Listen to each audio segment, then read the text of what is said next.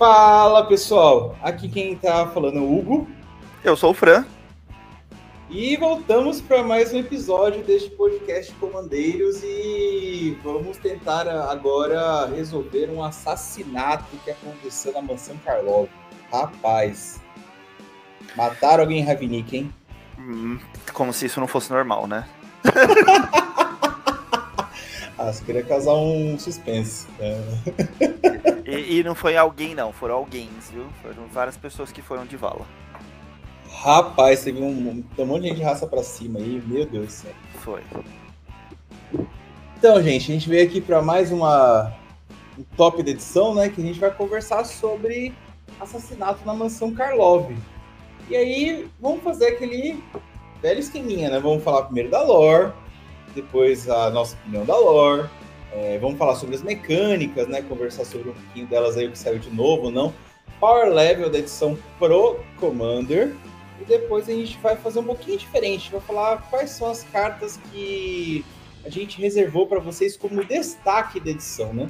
Quando vocês forem ouvir esse, é, esse podcast, que já vai ter passado um pouquinho já da, do hype de Mansão Karlov, e aí é aquele momento de você ouvir e pensar, ah, eu acho que eu deixei essa cartinha aqui de lado, aqui, deixa eu ver a opinião deles, ver se vale a pena ou eles estão falando besteira aqui, essa carta nunca valeu nada mesmo, e é isso aí. É importante que o Hugo falou que é sobre. É, tudo que a gente fala aqui é sempre voltado para Commander, né, gente? O nome do podcast é Comandeiros Podcast. Isso aí. Então não vai achar que quando a gente tá falando que essa carta é boa, que essa carta vai, fazer, vai causar impacto, ou essa carta é ruim, essa carta não vai causar impacto. É, a gente não tá falando do, do Areninha que você joga, não tá falando do, do Modern, não tá falando dos outros formatos competitivos. A gente tá falando pura e simplesmente de Commander, como sempre, tá? Se a gente falar tipo, de algum for querer mencionar isso sobre algum formato, a gente vai falar sobre outro formato. Se a gente não fala nada, é sempre sobre Commander. E óbvio, sempre aquela máxima, é a nossa opinião de fecal. é isso, vocês se aceitam não. E, gente, ó, para começar, né, vamos lembrar que né, a gente tem um Instagramzinho aí para vocês seguirem a gente aí, arroba comandeiros, tá? Então, quer, quer comentar sobre esse episódio que falaremos hoje, quer ver alguma coisa das mecânicas que a gente comenta aqui, né? Algumas coisas sobre as gírias do jogo, né? Ou até sugestões de cartinhas aí, vai lá no Rouba Comandeiro no Instagram, segue a gente aí e bora papear. E aí, Fran? E essa lore aí, que, que conta pra gente do assassinato aí? Ai, que preguiça dessa lore. Bom, vamos lá. Bom, vocês sabem que eu sou apaixonado pelas lores de Magic. É, eu adoro, eu adoro é, o conteúdo intelectual da Wizards mesmo, tá? Não. É, óbvio, é bem legal ver as IPs paralelas, né? É muito legal você ter Senhor dos Anéis dentro do Magic, eu não sou contra, mas eu acho a o produto do, do Magic como história muito legal. Eu sempre fui um cara que interessou, se interessou muito para saber as histórias do Magic, né? Então é, eu sou um grande apaixonado e muitas vezes a minha opinião sobre a lore influencia um pouco quanto eu gosto ou não da edição também, tá? Então, talvez nesse podcast você me veja um pouquinho mais amargurado, mais coração peludo. Talvez seja porque eu detestei. Desculpa se estourou o áudio aí pra vocês, mas eu precisava dar essa ênfase. Eu odiei essa lore, tá? É, eu adoro ler, né? Eu leio muitos livros e tudo mais, então é, por isso que desde o começo aqui do podcast eu sempre falei pro Google, deixa a lore comigo, porque eu sempre leio, é, sempre li por hobby mesmo, então fica fácil de eu conseguir falar isso no podcast, né? Uh, bom, vamos lá, vamos começar. E antes de mais nada, a gente vai ter spoiler, tá? Se você não quiser spoiler, então eu sugiro que você vá ler a lore antes de ouvir esse episódio. Mas se você já viu as cartinhas do Magic, então você também já, já teve esse spoiler, né? Então vamos começar. Galera, Assassinato na Mansão Karlov é uma história que se passa, começa se passando numa festa, bem daquele estilo noir, né? Aqueles estilos de, de investigação, Agatha Christie, né? Sherlock Holmes, em que começa sempre com Aí tem um filme chamado Knives Out, eu não lembro o nome dele em português, esqueci agora o nome dele, mas que também é bem nessa pegada. É, é uma festa e alguém importante é assassinado nessa festa, e então todo mundo que tá nessa festa passa a ser suspeito, né? Ah, daí começa-se toda uma investigação para descobrir quem é o assassino, e a gente tem todo aquele clichê padrão desse tipo de. desse gênero, né? Desse subgênero em que geralmente a pessoa que é o verdadeiro culpado é alguém que estava acima de todas as suspeitas, que era uma pessoa que relativamente boazinha ou que não poderia ter feito aquilo sozinha, sabe? Porque ah, é uma pessoa que tem um problema de mobilidade, se é que vocês me entendem. É, então fica complicado, ai não, não, não, essa pessoa com certeza não é. Como é que ela conseguiria ir até, ir até lá para para assassinar alguém, né? Então tem todo esse esquema e daí a gente tem aquele grande ápice onde o, o detetive espertão reúne todo mundo no local do crime, enfim, em algum local, e então revela para todos ali na frente de todo mundo quem é o verdadeiro assassino. E daí todo mundo fica, oh meu Deus, né? Então é, é, bem assim, ele evoca todos os clichês. Eu não acho ruim clichê, tá, gente? Não me, não me entendam mal. O clichê. É, se ele é clichê é porque ele funciona, tá? Então não é de tudo ruim, mas desde que haja uma coerência, sabe? Desde que a história seja. Ah, não tem problema, a gente já sabe que vai ser sempre alguém fora da suspeita, sempre vai acontecer daquele mesmo jeito, mas pelo menos que todo o preenchimento disso, né? A gente assiste comédia romântica, a gente sabe que os mocinhos vão ficar juntos no final, que vai ter aquela. que eles vão brigar no meio e no final vai ter aquela cena em que o mocinho corre atrás da mocinha, né? Na maioria das vezes é isso, mas pode ser vice-versa, e no final ele faz uma declaração e eles ficam juntos. A gente sabe, a gente não assiste pelo final. A gente assiste pela, para ter aquela, a, aquela sensação de comfort food ao longo do caminho, mas confesso que assassinato da mansão Karlov não me deu essa sensação de comfort food. Não, não foi uma jornada prazerosa, sabe? Não é pelo final da jornada, e sim pela jornada em si. E a jornada não foi prazerosa. Eu ficava o tempo todo me perguntando, gente, por que isso? Tá? Então, é, no fim das contas, quem foi assassinado, né? Ah, de importante. Muita gente foi assassinada, no final a gente descobre isso, mas uh, pessoas que tá todo mundo cagando para, então não são reveladas. É, mas quem são assassinados? A antiga líder do, do CIMIC, então quando mexe com, nossa, uma antiga líder de guilda, que é uma pessoa super influente, então a gente vai olhar e vai investigar.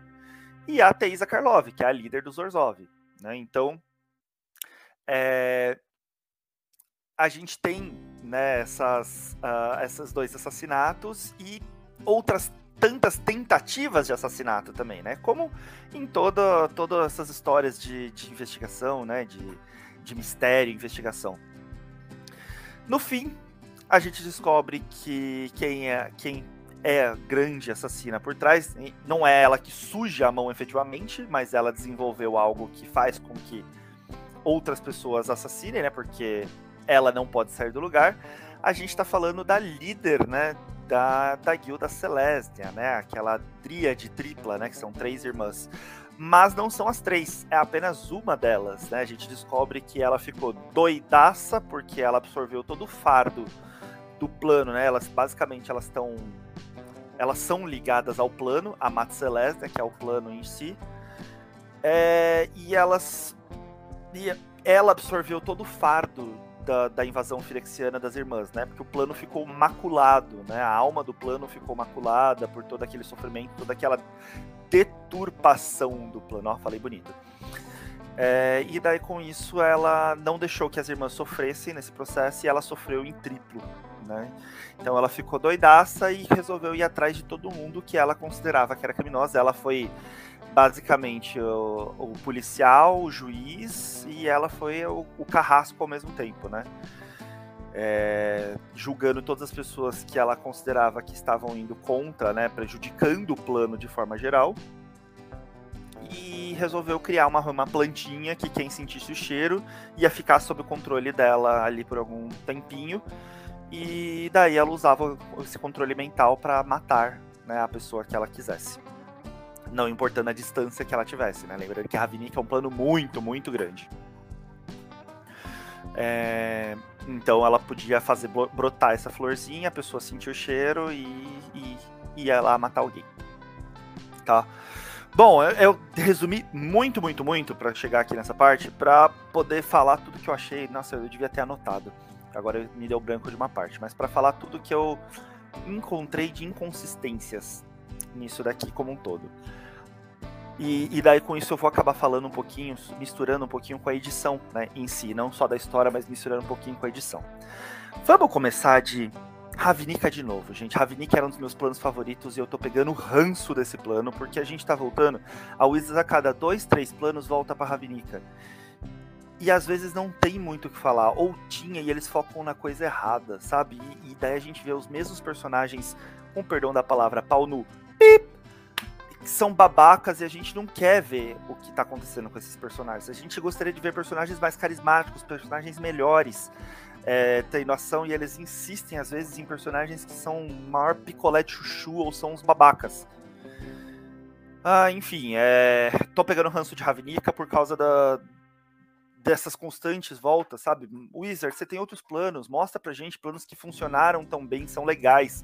Não precisa ficar voltando pra Innistrad e Ravnica o tempo todo, por favor, né?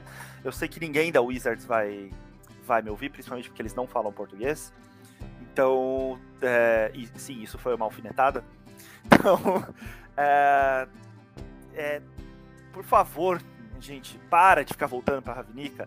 E sinto lhes dizer que a gente teve um capítulo de epílogo aí no final que mostra que Ravnica tá, hum, assumiu de vez o manto que era de Dominária e vai se tornar o centro meio que do multiverso, né? Tá? Eles estão já dando pistas de que Ravnica vai se tornar aí é, o grande centro do multiverso, então tudo meio que vai passar por Ravnica, e Ravnica vai meio que passar por tudo graças aos Homem Paths agora, né? Que são aqueles portaizinhos. Bom, falando. Bom, já estilei o hate nisso, então. Primeiro, gente, serião que eles têm uma, um novo plano que é totalmente focado com essa estética no ar, com essa estética de, de, investigação, com essa estética dos anos em que eles quiseram retratar ali em Ravnica, que é Nova Capena, plano inteiro transpira toda a estética que eles quiseram colocar em Ravnica agora, o plano inteiro já é isso. Eles podiam ter feito essa história maravilhosamente bem e totalmente coerente dentro de Nova Capena. E eles resolveram colocar isso em Ravnica. Por quê?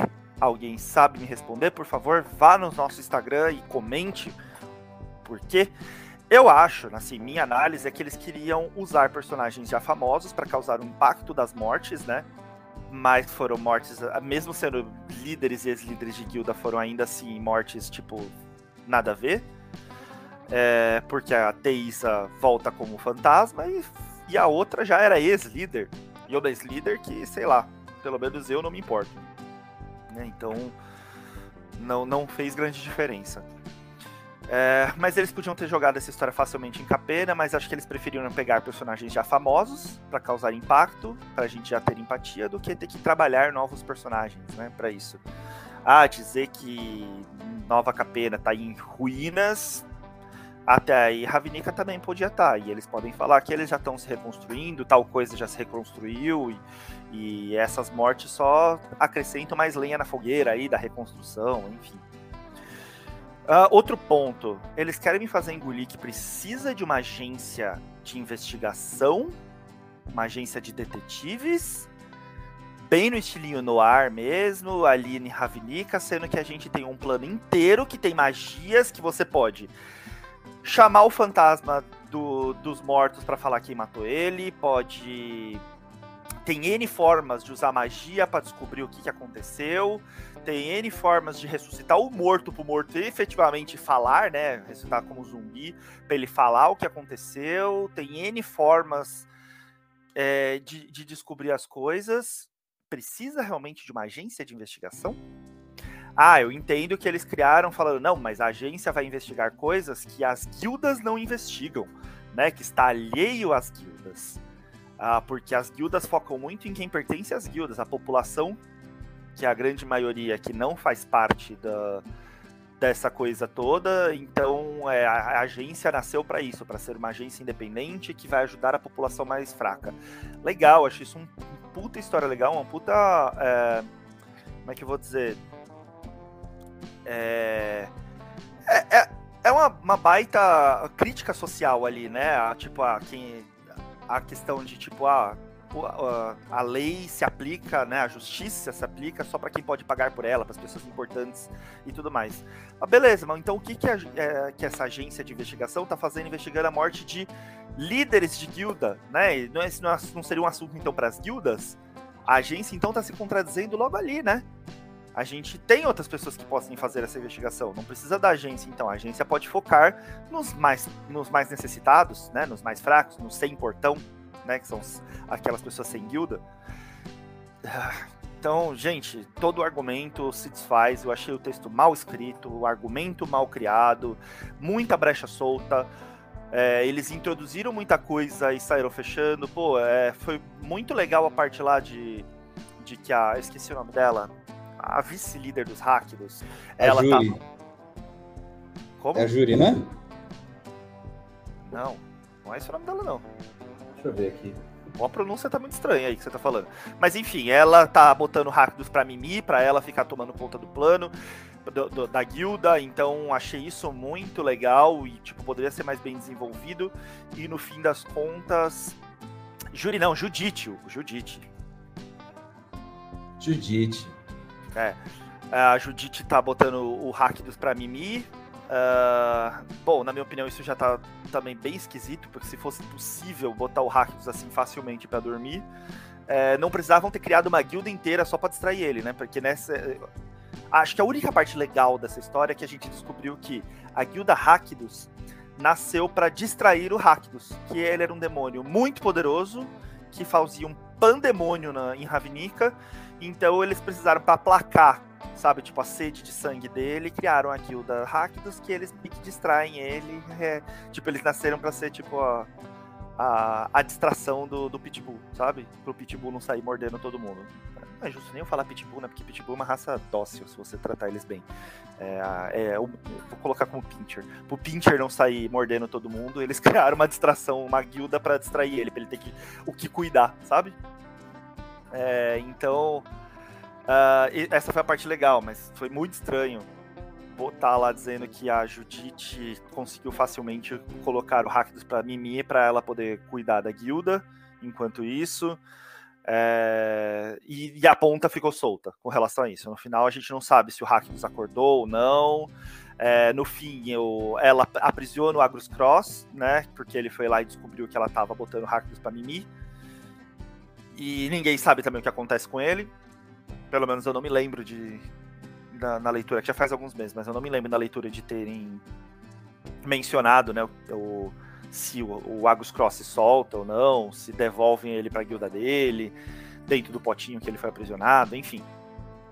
É, ficou, ficou muitas pontas soltas, mas vamos falar de um grande problema que eu sei que vocês não estão preparados para isso e que é o filho do Oco o nosso grande herói que aparece em todas agora, que ele tá procurando o pai dele. E enquanto ele está procurando o pai dele, ele tá dando um rolê pelos planos, farmando XP pra caramba. O maluco tá tá virando o pai do Júlio, tem não, não tem só dois empregos não, tem muito emprego. O maluco consegue desde explorador de cavernas, historiador, agora investigador e aparentemente ele não tem defeitos, né? Ele sabe fazer tudo muito bem. O maluco tem, aparentemente, desde a primeira história, fala que ele tipo, tem uns 16 anos, né, mais ou menos, e com 16 anos ele já tem experiência profissional de um ancião de, de 80, né? O maluco aprende em dois palitos a fazer tudo. É, isso para mim tá começando a me incomodar, até então tava legal, mas agora em Ravnica me incomodou muito em vez de colocar ele numa função, sei lá, de assistente do Profit, sabe? E daí no final ele, tipo, ele se tornando um, um bom investigador porque ele aprendeu muito com o Profit. Não, não. Colocam ele desde o começo como um investigador, inclusive não só experiente, como premiado, porque tudo começa na festa lá. Um dos motivos é para premiar ele para ele, porque ele fez uma grande captura, né, de um deus dos Gru né? Uma investigação que culminou na, na captura de um dos deuses dos Gru. É, e tá ficando chato, tá? Querem colocar tanto protagonismo, tanto protagonismo, tanto protagonismo nele que tá virando tipo Cavaleiros do Zodíaco, sabe? Que no final o Seiya grita Ah! e atira uma flecha com a armadura de Sagitário e, e derrota o vilão que ele nunca conseguiria derrotar em situações normais. Mais ou menos isso tá virando aí com ele. Uh, com, com ele, eu não falei até agora o nome dele, né? O Killan. Então, assim, um personagem que tem tudo para ser um queridinho, tá? Eles estão pesando um pouco na mão, na minha opinião. Não sei se vocês estão preparados para ouvir essas verdades na cara de vocês. Mas é isso, gente. É, tá dando não. E, e agora, ah, ele criou raízes. Efetivamente, um personagem que não deveria criar raízes. Ele criou raízes, conseguindo um emprego e conseguindo. É, uh, se, se estabelecendo num plano sabe? Enquanto ele deveria estar tá muito de passagem, meio que se tornar investigador meio sem querer e, e passar pro próximo.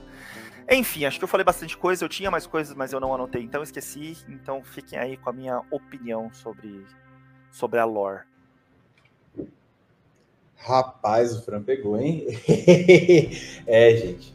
Não, uh, ficou. É, é, é que a lore conta muito sobre a edição né? A, a Lore escancarou como foi a edição, que assim. É... Vamos falar sobre o nível aqui, as mecânicas, eu, eu jogo minha opinião aqui, vocês vão entender como a Lore escancarou muito como foi a edição como um todo. É, eu acho que eu acabei falando mais minha opinião do que efetivamente falando sobre a lore, né? Mas, enfim, eu achei necessário. Foi, foi bom, não, foi, foi ruim. É, vamos falar sobre a, a, as mecânicas e tudo mais, e daí a gente pode juntar tudo num compilado, só falar de lore barra edição é, Beleza. No, no próximo bloco.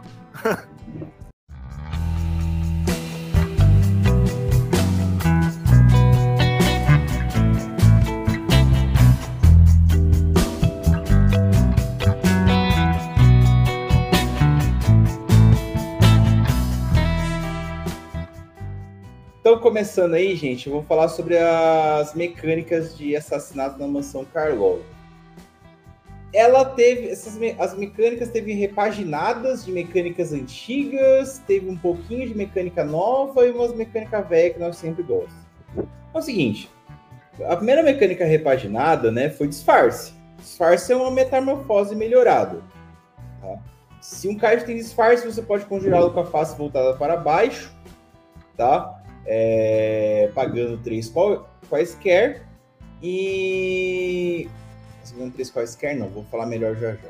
Você mantém a face frontal escondida para que nenhum outro jogador saiba do que o card se trata. O card se torna uma mágica de criatura com a face voltada para baixo, que significa que é incolor, 2-2 e não possui nome ou tipo de criatura. Ela possui salvaguarda 2, tá? E nenhuma outra habilidade. O card também possui não possui custo de mana, o que você faz com o seu valor de. de é, o que você faz para tentar conjurar, né?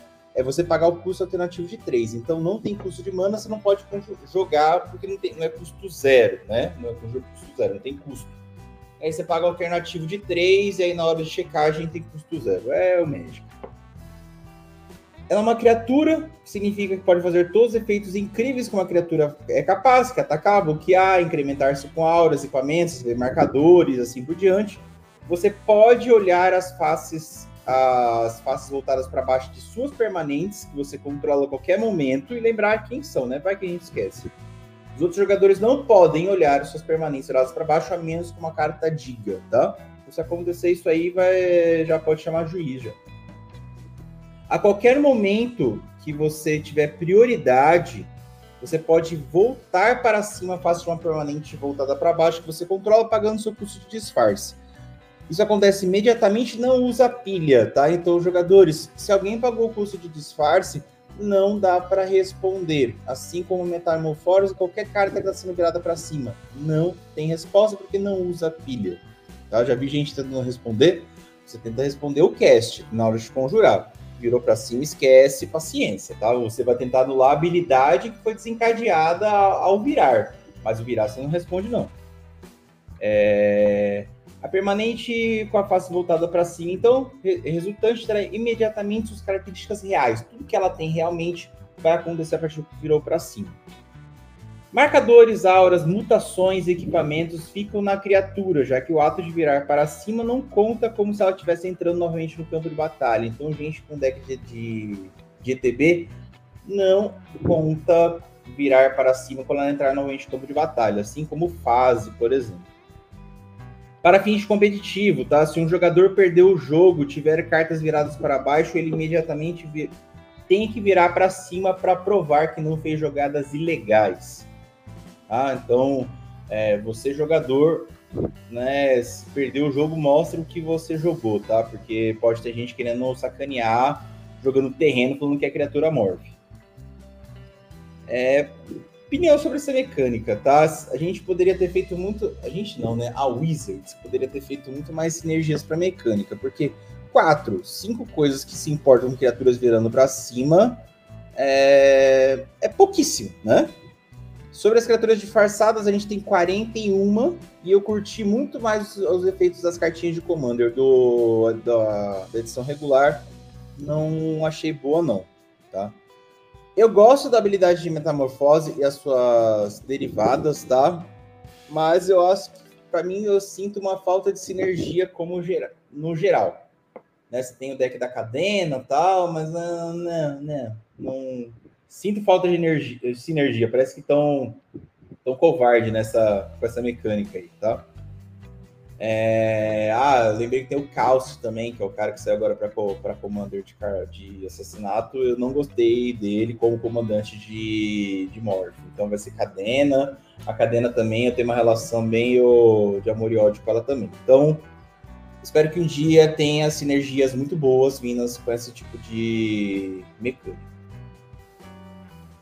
A outra habilidade que a gente tem também é de ocultar, né? Ocultar é um manifestar também melhorado, tá?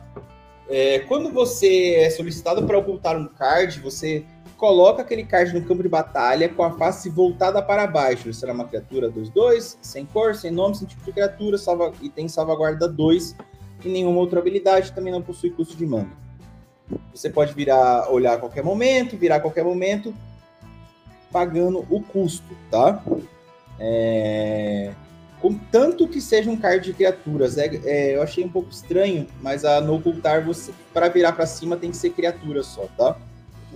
É, daqui e aí em diante a gente tem as mesmas regras de disfarce, né? E, e é isso aí. Não tem muita não tem muita coisa diferente não. Ah, tem uma. A na, a Wizards ela sugere que você coloque as cartas com disfarce num lado e as cartas com ocultar no outro. Então, por exemplo, lado direito a gente coloca disfarce, lado esquerdo a gente coloca ocultar, tá? Não misturem essas cartinhas não, porque na hora de fim de jogo tem que dar checagem. Afinal, ocultar pode ter mágica instantânea ou terreno embaixo. Se você misturou, você pode vai dar problema para você no inquisito competitivo, porque o cara pode falar pro juiz que você tá sacaneando ele, falando que aquela carta ali era, na verdade, era disfarce. Né? Aí para provar é uma, dependendo, uma choradeira. O que, que a gente voltou também? Voltamos com investigar, né? Então a palavra-chave investigar retorna. O que, que é investigar, Hugo? Para você investigar, você cria uma ficha de pista. Sabe? Uma ficha de pista é uma ficha de artefato incolor com paga duas qualquer, sacrifica esse artefato, compra um card Assim, investigar continua bonito e com novas sinergias para pista. Não tem que reclamar, não. Tô, tô contente com o que veio de sinergia para pista. Inclusive, um dos decks de Commander é, é baseado em pista e for, tá, foi, foi, tá fortinho. Mecânica nova agora, né? Suspeito. Quando você suspeita uma criatura por alguma mágica ou habilidade, a criatura ganha uma nova designação, suspeita. Uma criatura suspeita ganha ameaçar e não pode bloquear enquanto continuar suspeita. Após se tornar suspeita, uma criatura continuar sendo suspeita até o momento que, em que sair do campo de batalha ou que outro efeito faça com que ela não seja mais suspeita. Se uma criatura suspeita deixa de ser uma criatura, ela continua sendo suspeita. Bem, opinião. Ela é uma mecânica que poderia ser melhor trabalhada por formato Commander, tá? É, tem coisas mais como Nelly Borca, o Agrus e o Horror Pursuit coisas que saíram basicamente Commander, não, é, a Nelly, o Harp Suit, o Agus Cross saiu para edição irregular. É, se fosse no para multiplayer, no caso do Commander, né, eu colocaria na verdade muito mais coisas para colocar as criaturas dos outros como suspeita, tá? E aí você pune criaturas suspeitas. Ah, as criaturas suspeitas têm atiçar, criaturas suspeitas não podem te atacar, criaturas suspeitas não desencadeiam habilidades, sim, assim por diante. Tá? Assim como foi o, o, o Agrus Cos também. Eu achei interessante a mecânica, tá? Mas só achei interessante o multiplayer. Né? Que, fora isso, você tá fazendo uma criatura sua deixe de bloquear. Hum, complicado, hein? A outra mecânica nova que nós tivemos é obter indícios. Né? A palavra obter indícios aparece sempre acompanhada de um número. Né? Obter indícios 1, 2, 3, 6, né? 8. Obter indícios é um custo que você poderá, é, que poderá ser solicitado a você para pagar em diversas situações. Você pode, você não precisa pagar. É, ele poderá fazer parte do custo de ativação de uma habilidade ou custo adicional de uma mágica. Poderá até ser é, um custo imposto pela habilidade de salvaguarda. Tem uma criatura que tem salvaguarda com, eu acho que obter indícios 4. Achei sensacional. O cara tem que remover o cemitério dele para tentar te dar na criatura. Então, sempre que você pedirem para você obter indícios, exime o número de cards do seu cemitério com valor de mana igual ou superior ao número indicado. Se tiver menos valor pedido, nada exilado. Tá? A mecânica me agradou, gostei dela. Eu gostei que teve o ward com ela, que a criatura fica muito difícil de ser, ser alvo. Né? É, e saiu cartinhas, que ficam quebradas quando você paga o custo de incinerar, né? Como. Deixa eu pegar o nome da cartinha aqui. Acho que é Deadly. Over. Deixa eu ver aqui. Como acobertamento mortal, que virou o primeiro exila do jogo de terreno básico. Né? Tipo, se o cara dá o, o coletar evidência 6, pô, você ganhou um exila. Você, deu você exilou terrenos básicos do cara e você pode, um jogador de monocolor, recolher por causa disso, né? Então a mecânica eu achei ela interessante. Tá? Eu espero que ela seja melhor trabalhada em novas edições. Outra cartinha, aí não é mecânica, né? Outra cartinha nova que saiu são as cartas do tipo caso, né? Um novo subtipo de encantamento. Os casos possuem três habilidades. Tá? A parte de a primeira habilidade fica sempre ativa.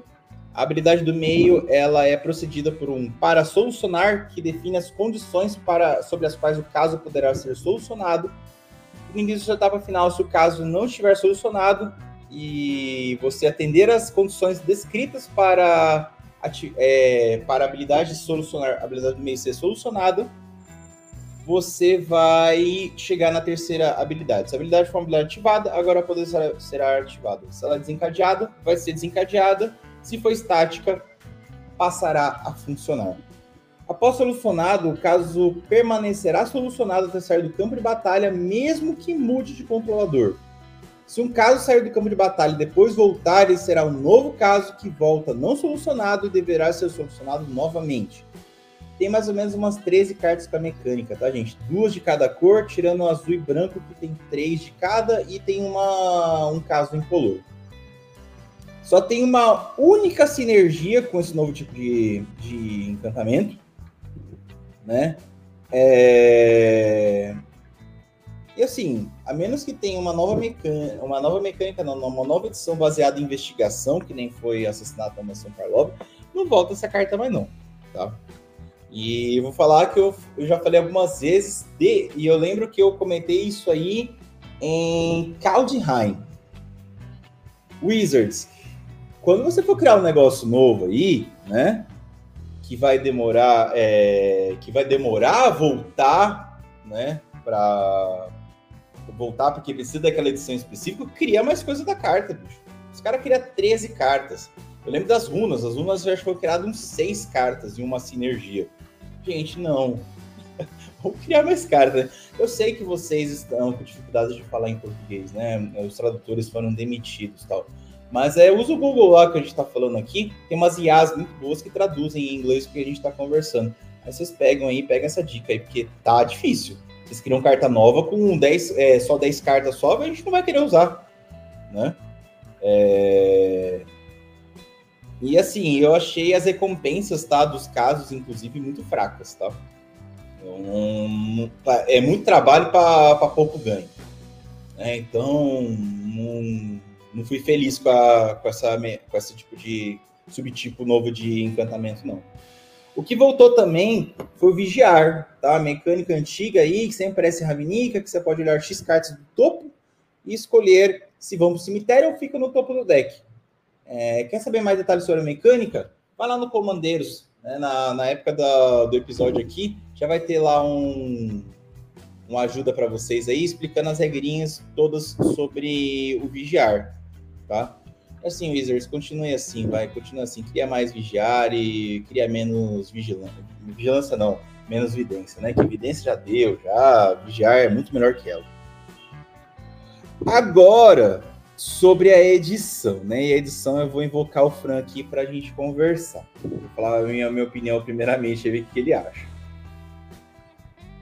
Eu reparei, é, tá? Acho engraçado uh... que o Hugo fala, eu vou, eu vou, invocar o Fran como se, tipo, a gente gravasse separadamente. Tipo, um fica fora da salinha enquanto o outro tá gravando essa parte.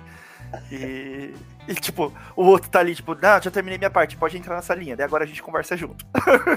Sim, o Fran tava tomando café ali na salinha, aí eu chamei ele. Na recepção da. É, na recepção, da, senão da, ele não, não ia voltar. Temos um estúdio, sim, temos um estúdio é. aí que, que é aquele. Um estúdio é Comandeiras. Assim, eu reparei que a edição ela tem mais cartas que o convencional que não podem ser anulados, que é uma novidade. Se não me engano, tem 5, 6 cartas. Isso é novo, tá forçando não ser anulado. Tá bom. É uma novidade e aí vem outra coisa assim. Aí é uma novidade legal, tal, mas fora isso, só, a gente só tem o que reclamar, né? O Power Creep tá vindo muito forte eh, nessa edição, tá? Não gostei, porque escancarou que o Power Creep eh, veio veio e está desregulado na, no Magic. É, Hugo, o que, que é o Power Creep, tá? O Power Creep é uma coisa que os jogos contínuos fazem, que é criar cartas mais fortes que, que as que estão aí. Né? Então, por exemplo, a gente tem tela de desenvolvimento, que lá é um terreninho que vira, sacrifica, busca o terreno básico, coloca o jogo virado, baralho deck. Beleza, só faz isso. Agora a gente tem um túnel de fuga, que além de buscar, você pode ou buscar terreno básico sacrificando ele, ou você pode sacrificar ele para uma criatura com poder 2 ou menos tornar-se imbloqueável até o final do turno. Para que que fazem esse tipo de coisa, né? É, ah, é, pô, deixou agora até desenvolvimento meio que obsoleta. Essa é a ideia, porque agora você vai querer comprar o túnel de fuga. Então, é, vai fazer com que você compre novas cartas. Né? Então, sempre vão fazem isso de tempos em tempos para você sempre se renovar, comprar cada vez mais. Tá? Hugo, pera, você tá dizendo que a Wizards tá interessada em dinheiro? Não é? Eles falam que estão interessados na experiência do jogador, né? Afinal, você, com cartas novas, você pode melhorar seus decks, otimizar o cacete, né? A gente sabe que o Wizard está interessado em. Boleta, as cartinhas antigas, mas e o jogador antigo que apostou no jogo lá no começo, que deu grana para eles subirem de vida? Rapaz, esse cara aí quebrou a cara, né, filho? Porque, assim, as cartas dele não fazem valem mais. Tipo, a gente tem o pacifismo, por exemplo, que é um encantamento muito antigo. Uma, qualquer uma branca criatura não pode mais é, bloquear ou atacar. Tem uma carta nova que faz isso e que saiu aí em. Saiu aí em. Ah, esqueci o nome da edição que a gente xingou o ano inteiro, Fran, do ano passado. A edição das fadas. A gente tem xingado bastante. Qual é a edição das fadas mesmo? Esqueci. Ah, a edição das fadas foi a do Eldraine lá do. Eldraine, Eldraine. As, as, as Terras Selvagens de Eldraine. Selvagens de Eldraine, isso. Isso. Saiu uma carta que é um pacifismo, que você paga duas qualquer uma branca, você exila a criatura. A, pra que, que eu vou usar pacifismo se tem uma carta que faz isso? Né? Mas assim, Power Creep tem um lado bom, que estimula um pouco o jogo, mas tem um lado ruim quando ele perde a mão, né? Porque o Power Creep ele junta a fome com a vontade de comer, mas, umas, mas às vezes aí você tá é, jogando prato demais para as pessoas comerem, ou é prato que a pessoa nunca viu, ou tipo, é um prato que pode causar desavença na mesa. Né? E é o que fizeram com a, com a edição de Assassinato da Mansão Karlov. Eu acho a edição fraca, tá? Minha opinião, a edição ela é ruim. Ela é fraca, ela é uma edição cretina. Tipo, a gente vi, a gente viu uma edição de Eldraine fraca, mas essa aqui tá de parabéns. Porque assim, é, tentaram fazer uma mecânica de baseada em detetive, que detetive não tem quase sinergia nenhuma com detetive. Investigar tá meio solto, mas investigar sempre se virou sozinho. É, casos é fraco. Uh, criaram a mecânica de suspeito que para jogador competitivo eu não acho uma boa. É, criaram mecânica, a, tentaram fazer melhorar é, o Morph, mas também, pô, não faz sinergia para Morph. Tá, é uma edição fraca, ruim, mas é uma edição perigosa. Por quê? Criaram cartas, é, a gente tava vendo os spoilers, e criaram cartas com power creep tremendos, tipo é, tem o Deus Novo, Gru, que ele é quatro. Eu não tô lembrado o nome dele. Ele é duas qualquer, uma vermelha e uma verde. 8 barra 4! E ele não tem, não tem drawback. Já, já começa por aí, pelo amor de Deus. Tipo, se ele não for bloqueado, você ganha uma etapa nova de combate. E tem uma habilidade dela que obriga ele a ser bloqueado. É, deixa eu só pegar o nome dele aqui direitinho. Mas, tipo, essa, essa carta, ela é uma tristeza. Ele não é o Anshag, esse? É, deixa eu... Qual, é, qual é, o nome é dele? É o, a Toperona? O Anshag? A Toperona lá, isso. É, é o Anshag. É, então, deixa eu, deixa eu só pegar a habilidade dela aqui, que eu acho que eu falei alguma coisa a mais aqui, mas enquanto eu vou pegando, eu vou, eu vou, eu vou xingando. É, cara, o, os caras criaram também o chamado da Leader lá, que é tipo Tremores de impacto com uma junto. Infle da, dano nos caras, pelo amor de Deus. É, então. Uh... Não, eu só falei uma, eu falei uma coisa errada. Ele é 8-4. Se ele se tornar-se bloqueado, você desvira cada criatura sua e ganha uma fase nova de combate adicional, né? E aí você paga 7 manas e ele deve ser bloqueado pelo amor de Deus, não tem, não tem drawback, sabe? E saiu muita coisa assim. E aí a gente viu, pô, perder a mão com o Power Creep. O jogo está ficando é, um jogo tipo, de você correr contra o tempo, porque alguém vai, vai sacanear de alguma maneira, ou jogar uma carta muito forte que você vai falar: o que, que eu faço com isso aqui? Então, assim, é, é, uma edição que ela é fraca, mas ao mesmo tempo, a primeira edição que eu falo que ela é fraca e perigosa. Perigosa por quê? Porque escancarou o Power Creep. Parece que eles fizeram uma edição, opa, a edição tá, tá safado, tá ruim, né? Eles sabem, meteram umas cartas com Power Creep absurdo pra gente meio que não notar que a edição é ruim. Bom, complementando aí o que o Hugo tá falando, eu acho que assim, é, eu acho que em resumo, que a gente tem assim, mecanicamente falando, é uma edição fraca. Tá? Então a gente não tem sinergias entre mecânicas, que é o que a gente falou muito bem na edição anterior, né? Que a gente falou do, há dois casters atrás, que a gente falou de é, Ixalan, né? Que é uma edição que muito bem as, as, habilidades se, se complementaram, boas quantidades de cartas de cada habilidade, né? Então, mecânica, mecanicamente falando, a edição foi ruim. É, o que foi bom, então, da edição? É, o que foi bom foi que eles meteram umas cartas absurdas que não necessariamente se conversam com as habilidades propostas na edição. Então, é assim, não foi o poder do coletivo nessa edição, foi o poder de alguns poucos heróis ali, sabe? É, que, que salvaram algumas coisas da edição. Eu falei, fiz um comentário pouco ácido sobre o Power Creep. Eu não acho que ele é de todo ruim, tá, gente? Confesso que eu tenho uma relação agridoce com, com o Power Creep, com, subindo esse Power Creep aí todo. Eu acho que ele é necessário.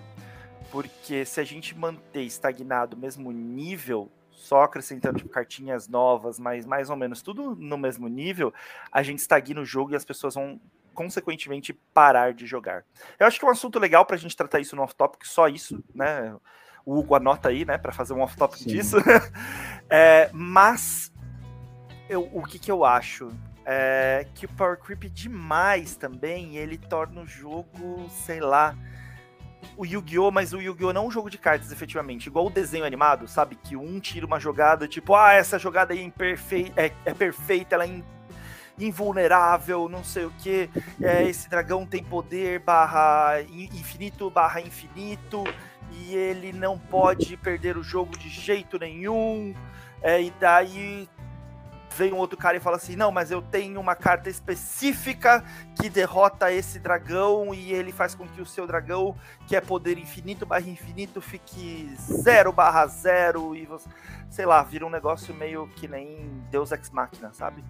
Então, acho que tem que dosar um pouquinho esse, esse power creep. Ele é necessário, mas é, para fazer o jogo andar, né, evoluir. Afinal, temos muitos anos de Magic. Não dava para a gente continuar só com as coisinhas básicas lá do começo do jogo.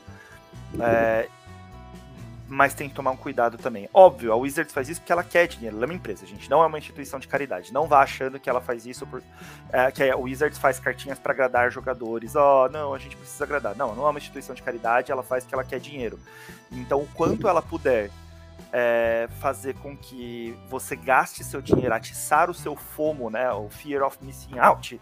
Opa, desculpa uh, o seu FOMO, né, o, seu fo o seu Fear of Missing Out, fazer com que atiç atiçar a sua ansiedade para que cada vez mais você queira ou você ache que precise é, de cartas novas porque o seu deck está ficando desatualizado, o deck pré-com que o cara que acabou de começar a jogar comprou pré-com e tá jogando e tá te dando dor de cabeça, e você com o seu deck que você pimpou e gastou uma grana fazendo, isso atiça a sua ansiedade, o seu FOMO, né? O você querer e melhorar o seu deck com coisas novas e faz com que você continue sempre comprando. No fim das contas, é isso que a Wizards quer, que você compre novas cartas. O mercado paralelo não, não faz com que a Wizards lucre e é por isso que é, ela está cada vez mais reeditando cartas fortes, que são antigas, mais fortes, para as pessoas poderem comprar novos boosters, né? Então é por isso que tá tendo reprint de cartas que falam, nossa, isso é muito caro, fazia muito tempo que não tinha reprint. Ou nunca teve reprint, e de repente agora nessas edições que não estraga lore, se de repente vier um reprint, aparece um reprint. Né? Então tinha cartas que até pouco tempo atrás para Commander eram muito caras, e agora eu fui ver, tomei um susto e falei, caraca, nossa, isso tá barato. Né? Até comentei com o Hugo, não lembro sobre que carta agora. Falei, nossa, isso tá barato, eu tô atrás disso há tanto tempo e de repente ficou barato. É, porque saiu um monte de reprint. Porque a Wizards quer que você compre boosters, não quer que você compre do lojista que vende singles, né? Do lojista que vende single, faz com que no mercado continue girando coisas que eles já lançaram, quer que você compre produtos novos, né? Enfim, é assunto acho que para um outro tópico. Mas falando sobre edição, é, acho que muito do meu ranço sobre a lore acabou refletindo ali, porque eu achei uma edição sem nexo.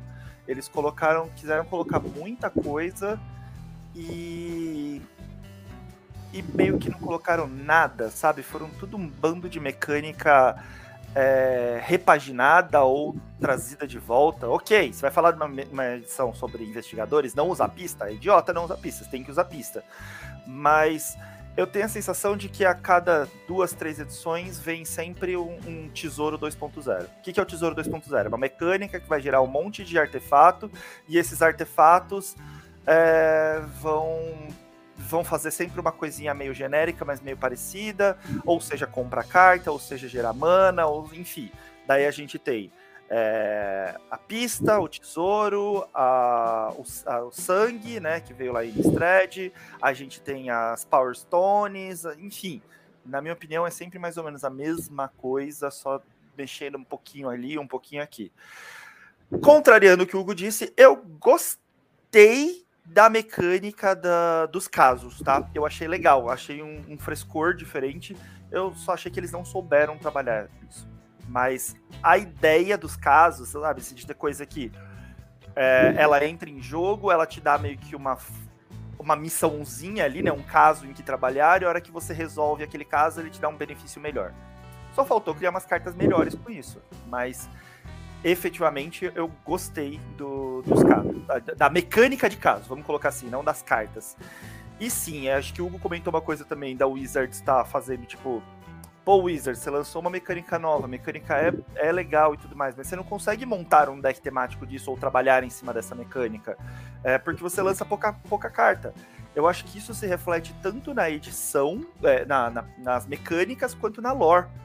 É, novamente, eles estão deixando várias. Na lore, falando de lore, eles estão deixando várias coisas em aberto é, para você poder uh, ver o que vai acontecer numa próxima edição.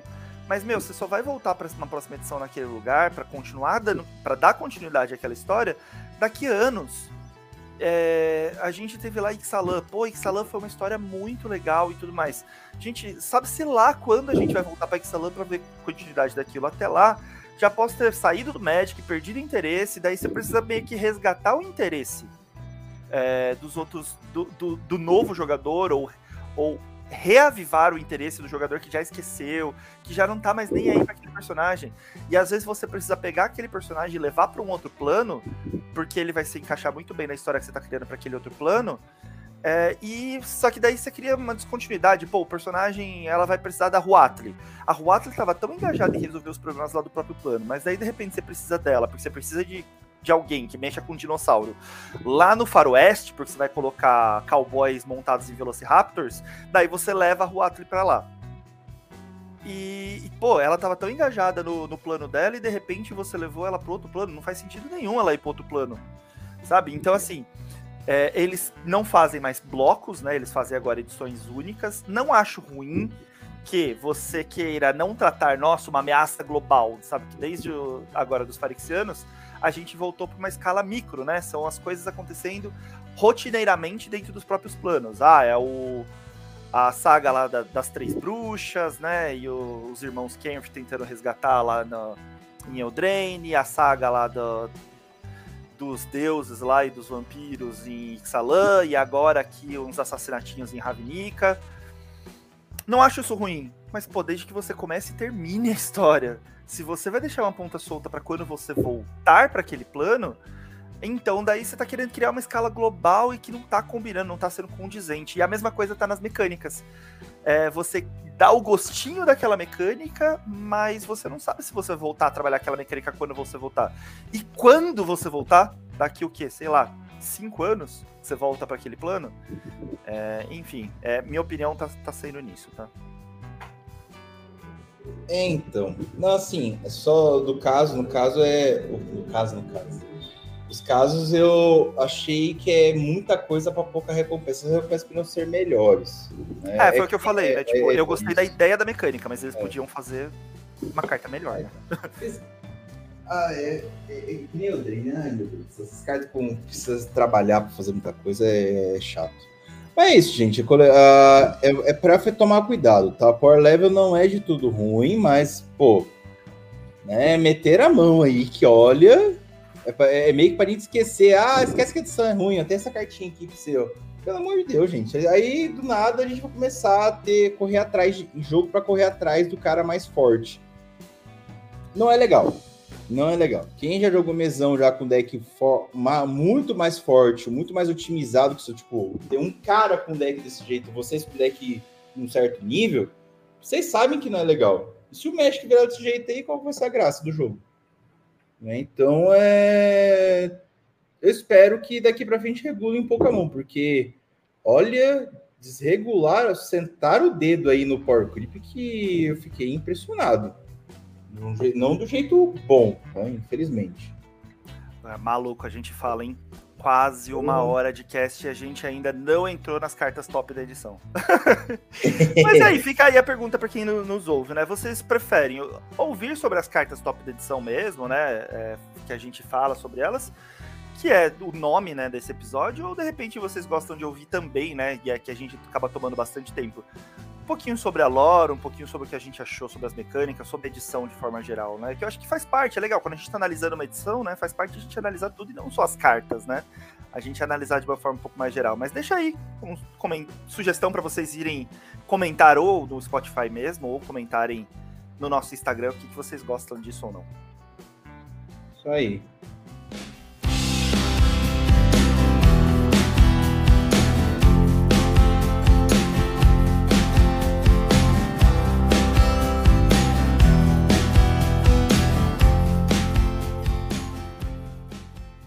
Então, gente, vamos começar, né? Qual que é a ideia, tá, meus caros? A gente vai falar sobre três cartas, tá? Cada um aqui, que achou destaque na, em todo o que saiu de assassinato.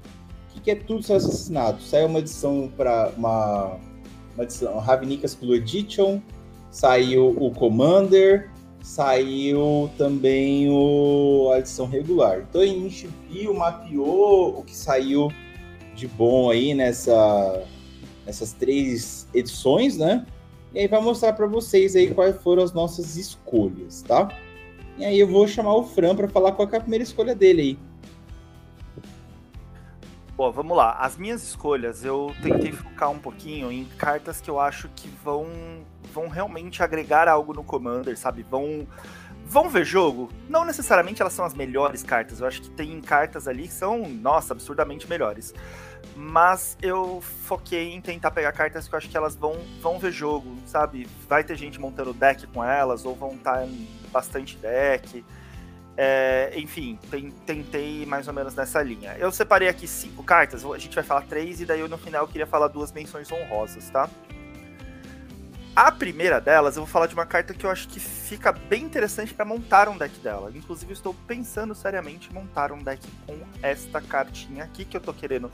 Eu já falei algumas vezes que eu quero montar um deck monocolor de cada de cada cor, né? E falta só o branco, que eu tô falando de Deonei, Sentinela das Ruas. É uma criatura lendária, humano batedor. 3 manas, sendo duas qualquer e uma branca, e é 2 2. Ele tem duas habilidadezinhas aqui. A primeira é: as criaturas que você controla com poder igual ou inferior a 2 não podem ser bloqueadas por criaturas com poder igual ou inferior a 3, a, superior a 3. Então, que é pequenininho, passa liso ali. A ideia aqui desse deck é continuar mantendo um deck de criaturas pequenas. Foi arcades. É, então. E se uma habilidade é, de criatura que você que você controla com poder igual ou inferior a 2 for desencadeada, ela será desencadeada uma vez adicional. Bom, como 99 da, é, do Arcades, essa carta aqui é absurda, virou o subcomandante do deck. Não diria que ele é o subcomandante porque ele não faz a mesma coisa que o comandante, né? Mas pode ser um subcomandante sim absurdo. Se você tem um deck de arcades, pega essa carta para ontem. Porém, ela tá meio carinha, tá? No, aqui na. Uh, pelo que eu tô olhando, na Liga Magic, o menor valor dela tá em torno de 52 reais. Então, tá meio cara porque ela entrega, mas eu acho que vai ter muita gente interessada em montar deck dela, sabe? Aquelas pessoas que gostam de montar deck com criaturinhas pequenas, que fazem múltiplos efeitos e ainda vai desencadear mais uma vez, né? Geralmente são criaturas que são pequenas e tem algum efeitinho legal desencadeado, pode ser que, que, que seja bacana. Então vejo bastante futuro nessa, nessa cartinha aqui, tá? Uh, para montar decks mesmo, de forma geral, acho que pode montar decks bem divertidos é, e ela serve aí muito bem dentro das 99 de vários outros decks. Não recomendo que pegue agora, porque eu acho que essa carta vai baixar o preço ainda, viu? Vai ficar mais barato que isso. Acho que a média de preço dela vai ser uns 20 e poucos reais, não sei a opinião do Hugo. Mas não, não recomendo que pegue agora, mas pegue, porque é uma carta que vejo o futuro dela aí no Magic. Rapaz, eu, sobre o preço eu vou. não sei, viu? Porque eu vi muito falatório do pessoal do, do Commander competitivo sobre essa carta aí por causa do absurdo de duplo trigger. Tá? Então pode, talvez, né? Talvez seja um baixe tanto assim, mas vamos ver, né? Esperamos que sim. Aí ah, outros decks pequenininhos, tá, gente? Tipo o Brago, por exemplo, é uma peça de 99, porque vai dobrar efeito chato do, do Brago, né? Que quando as criaturas entram lá, é, a criatura quando causa dano, vai causar, e depois o efeito entra em dobro. Achei a carta muito boa, muito boa. Eu só só falo assim, é, é, uma, é uma das cartinhas do Power Creep, né? Então eu eu, eu, eu, eu falei assim, de, achei melhor não falar, reclamei do Power Creep e vou falar da carta, tá? É, fica estranho, né? Mas é uma carta muito boa. Tá? É uma carta que fiquem de olho sim, tipo, eu tenho arcades e penso nela para um longo prazo aí, esperando também que ela caia, né? Mas depende muito do pessoal do competitivo. Se eles comprarem a rodo, não vejo essa carta caindo de preço, não. Bem, a minha cartinha, a primeira que eu vou falar com vocês, ela é a explosão mal sincronizada, tá? Ela tá barata, eu acho, ela tá 6,50. Duas qualquer, uma azul e uma vermelha, um feitiço. Compre dois cards. Em seguida, você pode descartar dois cards. Se você fizer isso, Explosão mal sincronizada causa X pontos de dano a cada criatura, sendo X o maior valor de mana entre os cards descartados dessa forma. Por que, que eu achei ela um destaque? Porque primeiro ela é um draw honesto, tá? Compra duas cartinhas sucesso. A bomba vem quando você descarta duas, porque ela pode virar um board wipe fortíssimo. Se você descartou um terreno em algo de custo 1, você tá lá, sei lá, no late game, por exemplo, né? Você não importa muito de coisa de 1, você pode limpar uma mesa de criatura irritante ou até no começo do jogo, já limpa a mesa de criatura irritante. O cara faz um token barra 1, vai lá e limpa. Né? É, dependendo do maior custo da. E dependendo do maior custo né, da carta descartada, você pode limpar a mesa inteira sem problema nenhum. Fora que é uma ferramenta de descarte excelente para quem precisa descartar cartas, né? Por quem precisa fazer um Luffy, vai lá e descarta a cartinha que você as cartas que você precisa comprar ou até outras cartas. Eu vejo essa, essa cartinha jogando em deck baseado, que tem cores uh, azul e vermelha, né? Decks com Zet. E tem cartinha de custo baixo, muita cartinha de custo baixo dentro do deck, e, e aí você limpa a mesa de excesso de criatura, né? Então, os spells lingers da vida aí, né? Que vocês podem ter problemas com decks de token dos outros. Vocês têm carta de custo baixo, um monte de cantrip aí vai, usa essa carta e sucesso. Vocês vão dar um de dano aí em todo mundo, dois de dano, e limpa a board aí de criatura em excesso que pode te prejudicar. Tá? E quatro manas só, né, para fazer um estrago, né? Então é um interessante board wipe das cores que eu não tinha visto, não. Eu não lembro de ter carta parecida assim no, nas cores de tão baixo custo de mana. Achei interessante.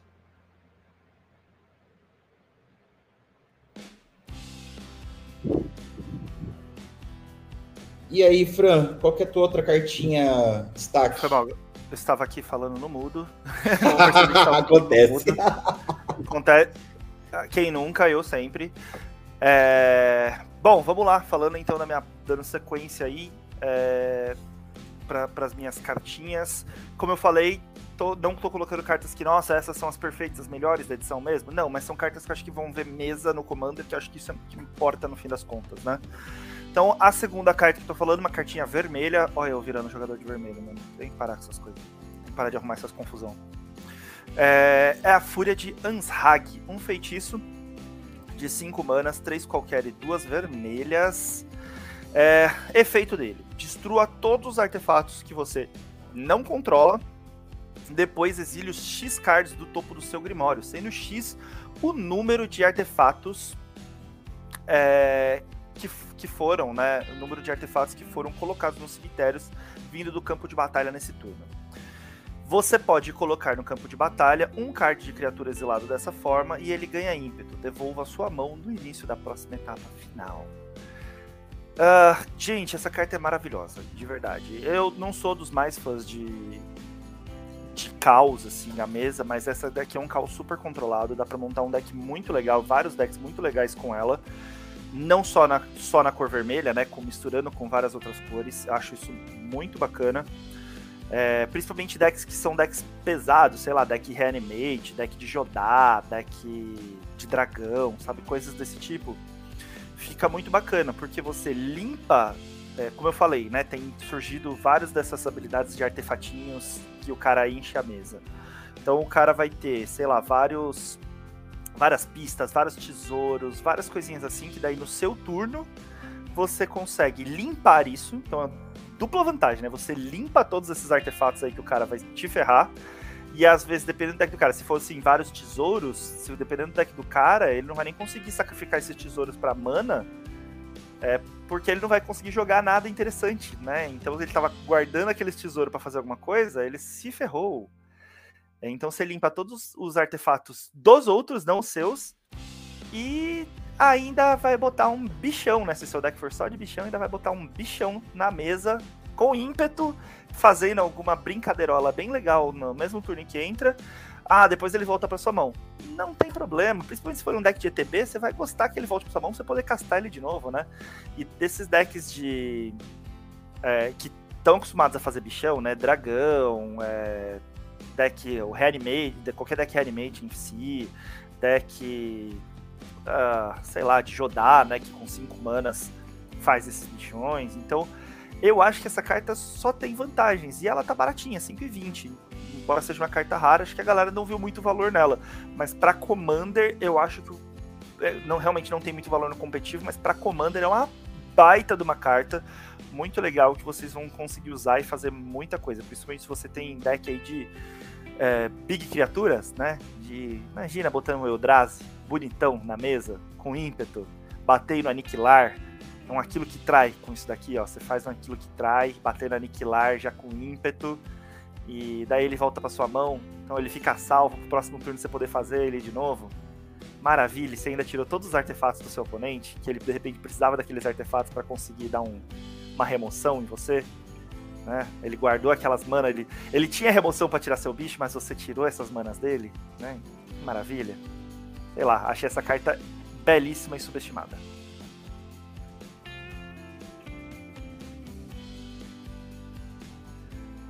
Bem, falando minha segunda cartinha aqui, né? Que ela é interessante aí para vocês, principalmente jogadores de azul, é Perdido no Labirinto, que é um encantamento de X e duas quaisquer e tem lampejo, né? Pode ser jogado como se fosse uma mágica instantânea. Quando o Perdido no Labirinto entrar no campo de batalha, vire X criaturas alvo. Coloca o marcador de artodoamento em cada uma daquelas criaturas que você não controla. Olha só, legal. Né? Então, a atordoamento, já conversamos várias edições aí, né, que ela veio para ficar. Você coloca o marcador de atordoamento na criatura e se ela se tornaria-se desvirada, você, ao invés disso, remove o marcador de atordoamento do, ao invés de virar a criatura. As criaturas que você viradas que você controla têm resistência à magia. Por que, que eu achei essa carta interessante? Primeiro, porque ela dá resistência à magia para criaturas viradas que você controla, que te dá excelente vantagem em jogo. Né? Então, se você vai tomar um hate ali numa criatura sua virada, você responde com isso daí. Né? Sucesso, né? Hexproof não tem o que fazer. O fato de virar criaturas dar o marcador de atordoamento e ser encanta encantamento pode ser um, um, bom momento de fazer muita palhaçada em jogo. Tá? Por quê? Se o deck é baseado em BAL, se você gosta de voltar coisa para mão, você vai ficar voltando de tempos em tempos, vai pagar o, o custo e vai virar as criaturas dos outros e vai colocar marcador de atordoamento nas criaturas que você não controla. Você vai fazer isso toda vez, toda vez, toda vez. Vai ser um saco vai ser uma palhaçada, mas não para os outros, né? Então, seu deck é baseado em baus, sucesso, gente. Tempos em tempos você vai travar a mesa de alguém. Ou continua a travar quem, te, tem quem tá te atrapalhando. E a sua, claro, vai ficar em ordem, porque as suas criaturas têm resistência à magia e não serão afetadas por esses tipos de maldade que as pessoas gostam de fazer em jogo, que é destruir criatura. Maldade, tadinhos. É. Fran, e aí, qual que é a tua última cartinha? A última cartinha que eu vou falar aqui é de uma carta que, assim, eu achei essa, essa habilidade dessa carta meio. É, é legal, mas acho que foi meio mal utilizada, principalmente nas cores, né? Poderiam ter. Dependendo das cores, essa habilidade é maravilhosa, dependendo da cor, não é. Mas o que eu achei bem legal é a Desvendadora da Conspiração. Uma carta 7 mana, 6/6 voar. Uma esfinge detetive é, e você pode obter indícios 10 em vez de pagar o custo de mana das mágicas que você conjura. É, o que, que é o indícios? Né? Indícios é a habilidade em que você remove cartas do seu cemitério, diferente do Delve, que você remove a quantidade de cartas, é o que você tem de desconto. Nesse daqui não, é o que você tem de indícios, você precisa remover com o custo de mana do cemitério. Então, se você tiver um bicho grandão no seu cemitério de, de mana, é, você precisa remover ele e de repente só mais uma coisinha e já foi o indícios 10. Então acho que ela deu uma, até uma melhorada no Delve, tá? que eu achava o Delve em algumas cartas ruim, né? Não tô falando que é uma mecânica ruim, não me atirem pedras. Mas ele deu uma melhorada aí no, no Delve e ele tem várias coisas, né? Não só para reduzir custos, mas às vezes você usa assim, indícios para dar dano, enfim, para várias coisas. Então, basicamente, essa carta você pode remover uma soma de custo 10 de cartas no seu cemitério para poder castar qualquer coisa sem pagar é, o custo de mana. É, tava falando de cartas de Big Spell, né? Falei lá do, do, do bichão. Ó, se você se o seu deck for de Big Spell é, com azul e vermelho, você pode usar as duas cartas que eu falei. Ela é assim, ela é pesada, ela custa 7, vai demorar para ela entrar na mesa. Mas quando ela entra, ela, tipo assim, você vai fazer ela com, com 7 manas e já usar a habilidade dela para castar uma, um, um, outro bichão, sabe? Sem pagar o custo de mana. É, eu sou da opinião que qualquer coisa que dá free spell no Magic é muito, muito bom. Então por isso que eu acho Delve muito bom, acho qualquer qualquer habilidade, né? Cascata é muito boa, qualquer coisa que faça com que você possa castar coisas sem pagar custos ou pagando com custos alternativos é sempre muito forte. Tá aí Mana Firexiana que não me deixa mentir, né? Mana Firexiana é muito forte, você usa a sua vida para pagar custo. Eu acho que a longo prazo essas habilidades aqui de para substituir custo de coisas, né? Principalmente essa daqui vai ser muito bem vista. Já vou atrás dessa esfinge aqui, que ela vai encaixar muito bem em vários decks meus aqui. Uh, acho ela muito bacana. Vão atrás que, que se você tem Big Spell. Boa! E, gente, antes da gente falar a última, de eu falar a última cartinha aqui, né? Fazer aquele merchanzinho, né? Bem, você já ouve o nosso podcast aí, se não segue a gente no Instagram, segue a gente lá no Instagram, no arroba comandeiros. A gente coloca dica de carta, a gente coloca regras, a gente coloca sugestões decks, né? a gente coloca cartinhas não utilizadas. Aí é. E também é um bom momento para a gente poder conversar. Então, é, segue a gente lá no Instagram. E se você prefere, né, não tem Instagram, quer conversar com a gente mesmo assim, a gente tem o nosso e-mail, comandeiros.gmail.com. Estaremos esperando também as suas cartinhas. E caixa postal não rolou, né, Frente? Teve que desfazer dela, né? Então. Teve. A gente estava é. com medo de receber umas bombas pelas é, nossas então. opiniões polêmicas. E aí a gente só tá no e-mail que é mais seguro. Galera, aproveitando, Comandeiros Podcast está disputando na, no prêmio Ludopedia, que é um. Ludopedia é um portal sobre jogos de forma geral, jogos de tabuleiro e tem coisas de Magic lá também, né? Alguns conteúdos sobre Magic. Estamos disputando como mídia revelação, ou seja, um podcast novato ali, né? É, para eles sobre Magic, né? Sobre é, de forma geral, né? Jogos não só sobre Magic, mas sobre jogos. É, então, se você gosta do conteúdo que a gente está criando aqui, é, dá uma moral pra gente, dá uns votinhos lá pra gente na, na Ludopedia, Ludo, Ludopedia ou ludopedia.com.br, né? Faz o cadastro rapidinho, bem básico, bem fácil, e vota na gente, né? As, as votações ainda não abriram, elas abrem acho que agora, no, no comecinho de março, e seria muito legal, não que a gente almeje ganhar, né? Óbvio, a gente sempre espera, mas não que a gente almeje ganhar, mas pelo menos seria muito legal ver a gente disputando ali entre os primeiros lugares.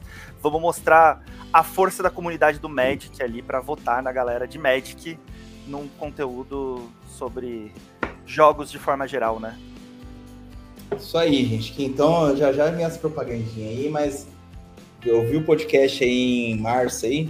Bora dar aquela força pra gente aí. E aí, pessoal, para a gente finalizar, eu vou falar o, a cartinha que essa é de Commander. É, Prisoners Dilemma, né? O dilema do prisioneiro, se um dia o Wizards que, querer voltar atrás do português. Bem, ela é um feitiço de três quaisquer e duas vermelhas, né? É, o que, que ela faz? Cada oponente secretamente escolhe entre silêncio ou snitch. O que, que é snitch aqui? Deixa eu ver aqui. Tradutor. É, é, é, Wizard, você vai me quebrar com tradução, viu? Mas tá bom.